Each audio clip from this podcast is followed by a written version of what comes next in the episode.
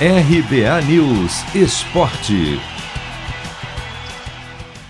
Seleções masculina e feminina de futebol precisarão de um empate na última rodada da fase de grupos para garantir vaga nas quartas de final das Olimpíadas.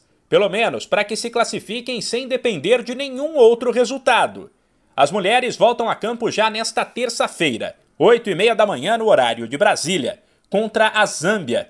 Já na quarta, às 5 da manhã, os homens encaram a Arábia Saudita.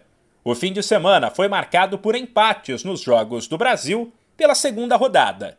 No masculino, o time atuou boa parte do tempo com um a menos contra a Costa do Marfim, já que Douglas Luiz foi expulso aos 13 do primeiro tempo.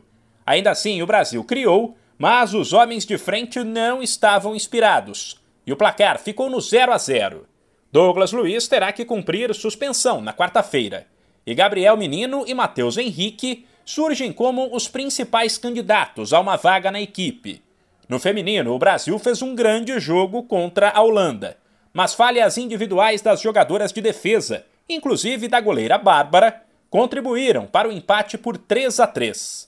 Caso os homens se classifiquem na liderança do grupo D, vão encarar nas quartas de final o segundo colocado do grupo C, que no momento é a Austrália, mas pode ser a Argentina, por exemplo. Entre as mulheres, ser líder da chave pode não ser um bom negócio. Isso porque a seleção enfrentaria o segundo colocado do grupo G, que neste momento é o time dos Estados Unidos. De São Paulo, Humberto Ferretti.